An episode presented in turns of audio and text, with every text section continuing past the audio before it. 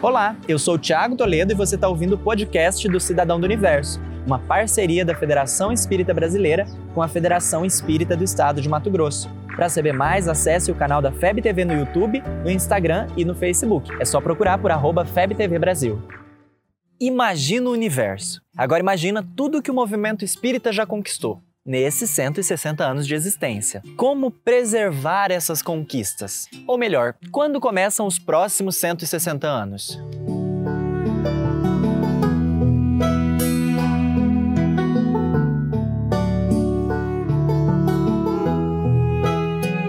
Esses dias pedimos sugestões de temas lá no Instagram da FebTV, TV, inclusive FebTV Brasil, quem não segue ainda, e vocês foram bem generosos. Um dos temas que nos chamou atenção foi esse que vai aparecer aqui na tela em algum espaço, que é sobre o protagonismo jovem, mas com uma fala voltada aos dirigentes dos centros espíritas.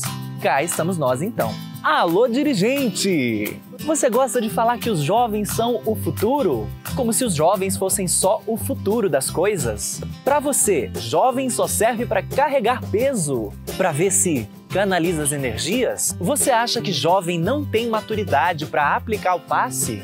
Para facilitar estudo? Você fala ou pensa dessa forma?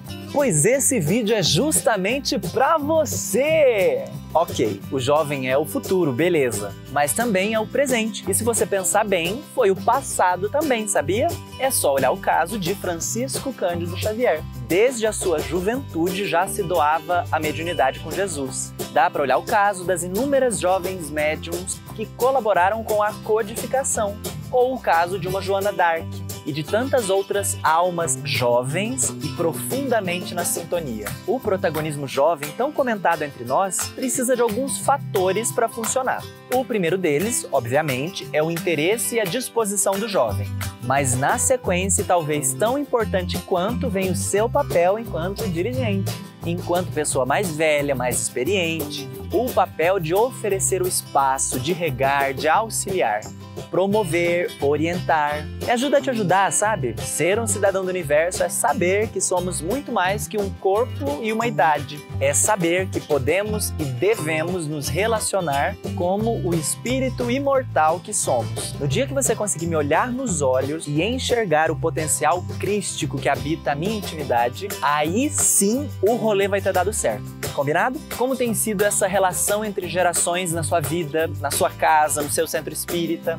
Eu sei que ela pode trazer vários desafios, inclusive a gente vai fazer um vídeo para conversar sobre esses desafios, beleza? Mas pode ser cheia de aprendizados também, não é mesmo?